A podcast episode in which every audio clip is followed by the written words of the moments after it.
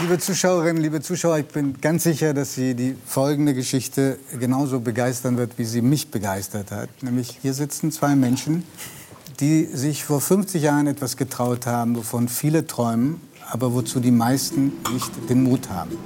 Wir sind aufgebrochen zu einer Weltreise, die sechs Jahre gedauert hat. Sechs Jahre und ein Monat. Ein Tag. Und ein Tag, Entschuldigung. Und danach kam noch was viel Aufregenderes. Die waren bei drei nach neun. Kaum waren sie zurück. Schauen Sie, da sind sie, die beiden. Und mit einer Muschel, die sie mitgebracht haben.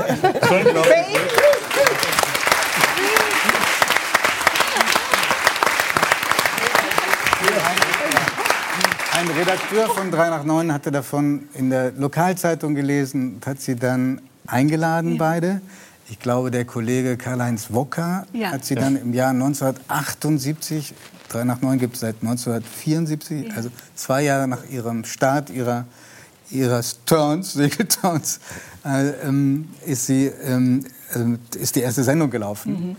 Ähm, wir haben ja in der Zwischenzeit hoffentlich ein bisschen dazugelernt. Ich habe erfahren, dass Sie damals, als Sie bei uns eingeladen wurden, kaum zu Worte gekommen sind, dass nämlich der Moderator immer den Mann gefragt hat. Ist das korrekt wiedergegeben worden? Also ich muss sagen, ich habe das gar nicht so bemerkt, weil ich dachte, ach, lass ihn mal sabbeln. Aber, aber anschließend haben mich Freunde gefragt und haben gesagt, du bist doch mitgesegelt. Wieso hat er dich gar nichts gefragt? Ich, ich bin ihm sogar noch ins Wort gefallen. Um was zu sagen? Mich, er fragte mich wieder etwas und da habe ich gesagt, äh, fragen Sie doch meine Frau mal, die ist auch mitgesegelt. und, und hat, er sich, hat, er, hat Ihnen das zu denken gegeben? Ja, dann kam eine kurze Frage über das Kind und dann war das, das waren damals noch Moderatoren mit einer klaren Haltung. das, ganz genau. Also das waren andere Frauen zählten halt nicht wie oder wenig. Dann, dann, wir, dann versuchen wir jetzt lauter Fragen zu stellen, die Sie beide im Prinzip beantworten könnten. Aber dann gucken wir mal, wie sich das zurechtmändelt. Ja. Sie waren äh, vor 50 Jahren beide Lehrer.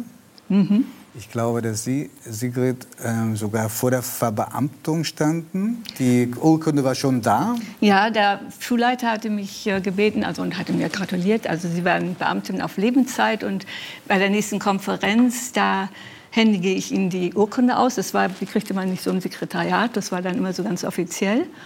Und dann habe ich gesagt, ja, ich würde aber aufhören, ich will, ich will ausscheiden, wir haben was vor. Und dann war es aber auf dieser Konferenz so, da kriegte ich diese Urkunde, Verbeamtung auf Lebenszeit. Und dann ja, gibt es ein bisschen Applaus vom Kollegium, fanden sie alle ganz toll, nach zwei Jahren schon veramtet. Und dann gleichzeitig musste er mir dann auch die Urkunde aushändigen. Ich scheide aus dem Schuldienst aus. Also man konnte sich damals noch nicht beurlauben lassen, sondern ich musste kündigen. Und Dieter äh, hat tatsächlich gekündigt. Damals konnte man sich noch nicht, noch nicht beurlauben. Und Sie haben sich dann auf den Weg gemacht. Aber erstmal müssen Sie mal erzählen, wie zwei Menschen, die noch nie im Bootsbau tätig waren, sich da ein, ein Boot zusammen gezimmert haben. Sie haben das ja selbst gebaut, wenn, wenn äh, das jetzt nicht ein Mythos ist, der sich verselbstständigt hat. Und dieses Boot hat mit einigen Pannen aber doch sechs Jahre äh, gehalten. Vor allen Dingen ist es nie umgekippt. Wie haben Sie das geschafft?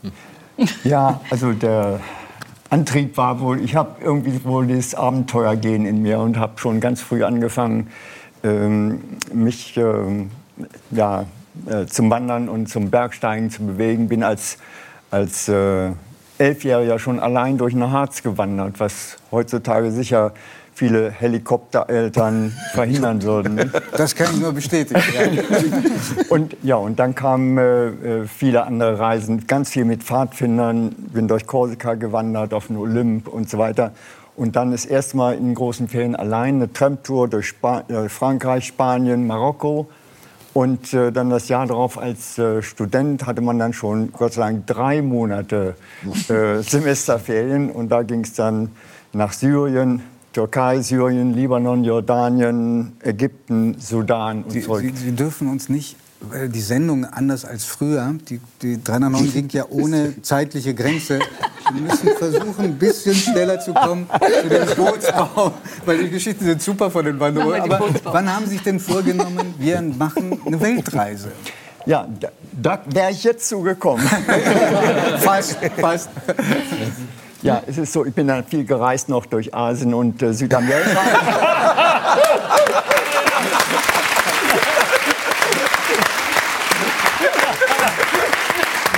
Und jetzt komme ich auf den Punkt. Ja. Und dabei hat mir gefehlt, dass man so Inseln abseits des Weges nur ganz schwer besuchen konnte. Und da reifte so der Gedanke, Mensch, ein Boot müsste man haben, um das zu machen. So, hatten wir ja nicht und wenig Geld auch. Und dann blieb nur äh, die Möglichkeit, sich sowas eben selbst zu bauen. Schwierigkeit war, ich hatte überhaupt keine handwerkliche Erfahrung, hatte noch nie eine Bohrmaschine in der Hand gehabt. Und das war schon ein kleines Wagnis. Äh, Fiberglasboote kamen damals auf. Eine ganz große Mode damals. Ja, ja also die ersten äh, zumindest. Es war noch nicht so lange. Aber Und darf man die anbohren? Ist das nee. nicht? Nee. Das ist doch eher kontraproduktiv. Ja, es ist gefährlich. Aber ja. man muss es ja erst mal bauen. Nicht? Und dann habe ich mir so eine Form leihen können und habe mit 3000 D-Mark Material eingekauft und dann angefangen, das Boot zu bauen. Und das fängt ja von außen nach innen an, sozusagen. Man fängt mit, der, mit, der, mit dem Außenanstrich an und dann kommen die Mattenlagen rein und dann da ist gerade zu sehen, das Deck ist auch fertig und wird dann auf den Rumpf gehoben. Da hatte ich ein paar Freunde, die mitgeholfen hatten. Wär, ich habe natürlich ganz große Hoffnung, dass wir im Laufe des Gesprächs aufs Boot kommen. ja, so dauert lange, so ein Boot zu bauen. Das ist nicht unterschätzt. Jetzt wollte ich Sie einmal fragen, haben Sie, also die Idee kam von, offenbar von ihm. Total, ich hatte und, überhaupt keine Pläne. Und, und fanden Sie die Idee gut oder einfach nur verrückt? Also anfangs wusste ich ja noch gar nicht so genau, äh, was das mit dem Boot so auf sich hatte. Also er hat das ja auch erst so stückchenweise erzählt. Und ich war ein Jahr in den USA gewesen und kam zurück. Und da hat er gerade das, was heißt fertiges Boot, Schale und Rumpf fertig. Und die kam dann so eine, in eine Scheune in der Nähe von Kiel. Ja, und dann ging ja erst die richtige Arbeit los, den Innenausbau und alles, was dazugehört. dann haben wir noch drei Jahre gebaut. Drei Jahre? Okay. Ja. Dann waren Sie plötzlich Beamtin auf Segelzeit. Ganz genau. wir, wir, überspringen jetzt die drei Jahre. Ja. Okay. Dann sind Sie endlich los. Los, ganz genau. Und Sie hatten 2000 Mark. Mehr ja. Kapital gab es nicht. Ja. Es gibt, wir haben ein Foto, was Sie so alles aufgeladen haben. Ja. Dabei ist mir aufgefallen, besonders eine Vorliebe für einen Schweizer Schokoladenhersteller. War das eher der, der, Luxus, den Sie sich geleistet haben, oder hatten Sie ein besonderes Bedürfnis? Oh. Ist das, äh, hat das besonderen Nährwert? Oh. Sehr geil. Schauen Sie mal. Ich glaube nicht. Da liegt das Essen oben. Wir sehen, wir sehen gleich, ja, was bleibt wir da sehen gleich, was meine. Das musste alles verstauen hier, hier, hier, hier.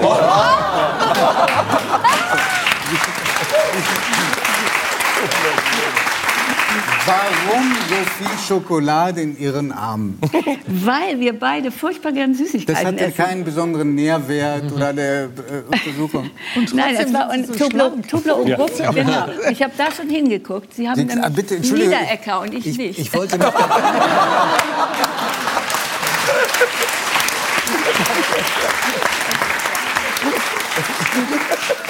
Ich muss sagen, Sigurd hat recht. und es war also so, Toblerone war damals unsere Lieblingsmarke und Toblerone. Es gibt aber auch andere leckere Schokoladen, sagt man. ich glaube, die gibt es auch gar nicht mehr. Also dieses Toblerone habe ich nicht so, mehr. Wir, wir, wir, ja.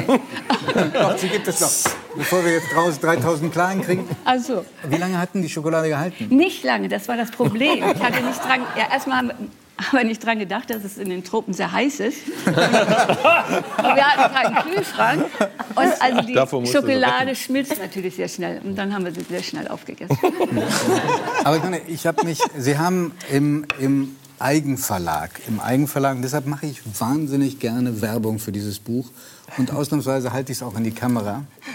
Sie haben im Eigenverlag diese Reise beschrieben, aufgeschrieben, was Sie erlebt haben. Es sind auch wunderbare Fotos wenn man das so, so liest und sieht, denkt man, Sie sind da sechs Jahre nicht durchgehend, aber immer wieder im Paradies gewesen.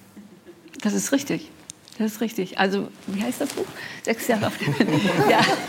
Also, es ist schon so, dass äh, da durchaus Momente waren. Also, ich weiß genau nach diesen drei, 23 Tagen Atlantiküberquerung. Und dann äh, Barbados wollten wir anlaufen. Und unten an der Südspitze kriegten wir noch mal so eine richtige Regenböe mit viel Wind und Regen schüttete nur so.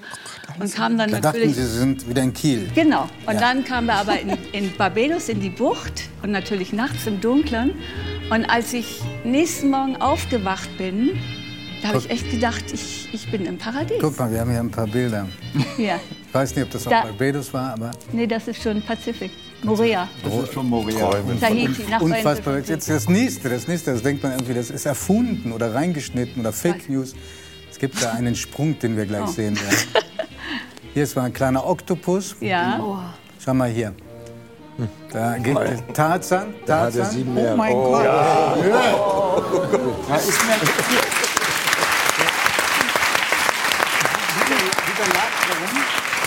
Das ist mir ein bisschen peinlich, weil die Haltung nun sehr zu wünschen.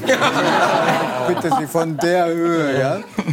So, und, und, und dann haben Sie, ich glaube, das war ein, ein, einseitiger Vorstoß, irgendwann so in der Mitte der Reise gesagt, ich hätte aber noch einen anderen Plan, der nicht unbedingt ein Reiseziel ist. Ganz genau. Also Dieters Plan war Weltumsegelung. Und, 100 äh, Jahre am besten? Ja, genau. Mhm. Ja, da muss ich kurz unterbrechen. Wir hatten drei Jahre geplant, aber es dauert eben alles länger, wie eben auch meine Einführung. Zu mhm. ja, aber es gab da ja auch noch was dazwischen ja, und dann hatten wir schon drei Jahre rum, als wir in, in die Nähe von äh, Neuseeland, Neuseeland kamen. Ja. Und, dann, und was passierte dann? Ja, ja für, für mich war es so, dass wir hatten drei Jahre geplant und es waren, wie gesagt, schon fast drei Jahre rum. Und äh, für mich, mein Traum statt Weltumsegelung war immer eine große Familie, einen verwunschenen, verwilderten Garten mit, einer, mit Unmengen Kindern, eigene und andere. Und da habe ich gedacht, pff, wann, wann, wird das denn mal wahr? Und es dauert ja noch ewig, ehe wir wieder zu Hause sind. Und es war schon Anfang 30. Und dann hab, ja, haben wir das besprochen. Wie machen wir das? Und dann haben wir ja, wie man das macht, glaube ich. Ja. Wir haben, wir haben,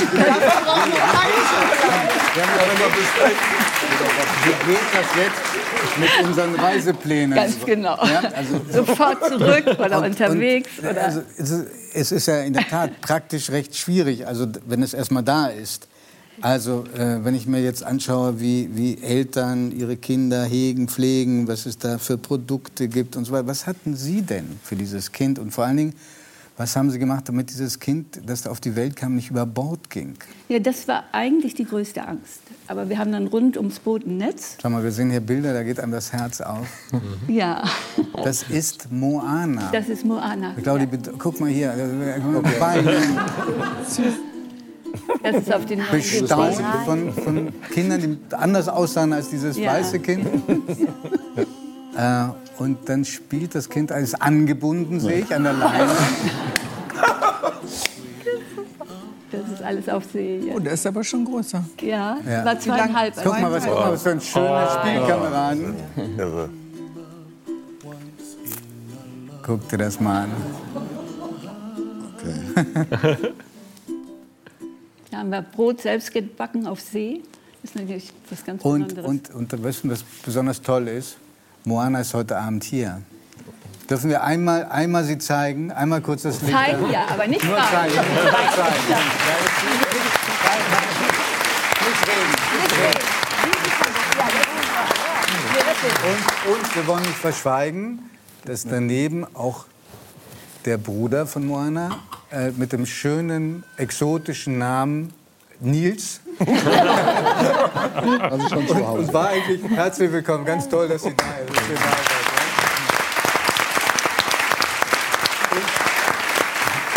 Hat Nils sich manchmal darüber beschwert, dass äh, Moana andere Kindheitsgeschichten erzählen konnte oder vielleicht vom Hörensagen erzählen konnte, als ähm, er das selber konnte? Ähm, hat er sich nicht beschwert. Ich weiß nicht, ob er es vielleicht manchmal gedacht hat. Er war sehr genügsam, ganz, ganz liebes Kind. und äh, naja, Moana ist fünf, fünf Jahre älter. Ja. Und ähm, ja, klar, Moana war, also ich habe es manchmal ein bisschen gedacht, weil dann so Bekannte oder so, ach, das ist Moana. Und dann ging es gleich wieder los und so auf mhm. Neuseeland geboren und mit zweieinhalb Jahren zurück auf dem Boot. Aber ich glaube nicht, ich glaube nicht. Denkst du so?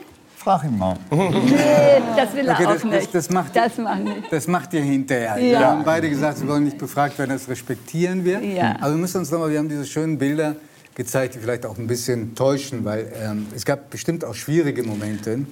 Ähm, es gab damals kein GPS. Also Gar nicht. sich das wahnsinnig kompliziert orientieren müssen. Ich frage nicht, wie sie es gemacht haben, weil das würde wirklich jeden Rahmen sprengen. Ich glaube, des ganzen NDR-Programms ist irre kompliziert. Sie haben sich da auch manchmal vertan bei der Route. Dann war es jetzt einfach auch nicht so, dass sie die 2000 Mark gehalten haben, sechs Jahre, sondern sie haben sich immer wieder zwischendurch Geld verdienen müssen. Äh, sie haben gejobbt. Und manchmal war es verdammt stürmisch und nass. Auf und das Fall. war ja. viel schlimmer als in Kiel. Und, äh, und, und wenn ich mich erinnere äh, und das richtig gelesen habe im, im, Buch, sie hatten zwar eine Kajüte, mhm. aber die war vier Quadratmeter hoch und stehen konnte man äh, groß und stehen konnte man nur auf einem Quadratmeter. Richtig. Korrekt.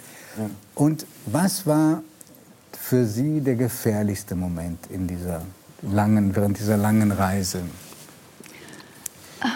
Also gar nicht mal für mich äh, diese irren Seen, die dann, wenn man so... Der Seegang. Kopf, der Seegang, ja, man, ja. Habt ihr den verkraftet? Haben Sie den verkraftet? Und das Kind, habt ihr nicht da manchmal tagelang gekotzt? Ja, auch. Ja, auch. Ja, die ersten drei Tage, wenn man lossegelt, äh, dann hat man immer ist man seekrank oder ich bin immer seekrank geworden, gibt sich dann nach drei Tagen. Aber diese riesigen Seen, die ich bin schon, ich kotze schon im Paddelboot mit meiner Tochter. Aber Moana übrigens nie. Nee, nee die kannte wahrscheinlich nichts anderes nee. und kam ja durch vom Wasser ins ja. Wasser. Ja, ja genau, genau. war also das gewohnt. Also viel schrecklicher, weil man da ist man dann aktiv in diesem Seegang und muss steuern und aufpassen und es ist zum Teil ja auch fast faszinierend, wenn man so die Welle senkrecht runterrutscht. Aber was viel schrecklicher war, war ein fürchterliches Gewitter in der Fiji-Gruppe. Also dann hängt man da, hat keinen Wind und man sieht dieses Gewitter aufziehen und nicht so wie hier Blitze, Donner, sondern richtige Feuerströme, die ins Meer gehen. Und da wird einem dann schon richtig Angst. Dann denkt man, mhm. oh Moment, hoffentlich geht das gut. Dieter, sind Sie denn mal über Bord gegangen? Soll ich das öffentlich verraten? ja, das ist äh, ist einmal passiert, aber ich habe es meiner Frau auch nicht gleich verraten. Nee. verraten. Wir waren äh, beide unter Deck, es war Nacht und äh, eigentlich normaler Seegang. Und dann kam eine wahnsinnige Squall, so eine Regenböe.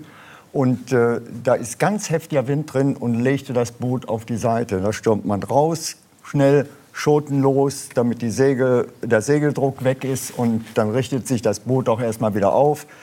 Äh, nach vorne, um die Fallen äh, zu lösen, damit die Segel runterkommen. Und die Fock, die fällt auch gleich sofort, das ist kein Problem. Das Großsegel muss ich so ein bisschen runterziehen. Und die Fahrt ist fast raus aus dem Schiff. Und dann haut plötzlich eine Riesenwelle, so breitseits, wir trieben ja mit dem Wind breitseits weg, äh, ohne viel Fahrt, haut eine Welle gegen das Schiff und wie von einem Katapult geschossen, flog ich einfach so von dem Deck wie von einem Trampolin hoch in die Luft und nach Lee ins Wasser. Naja, ernüchternd, aber... Ernüchternd?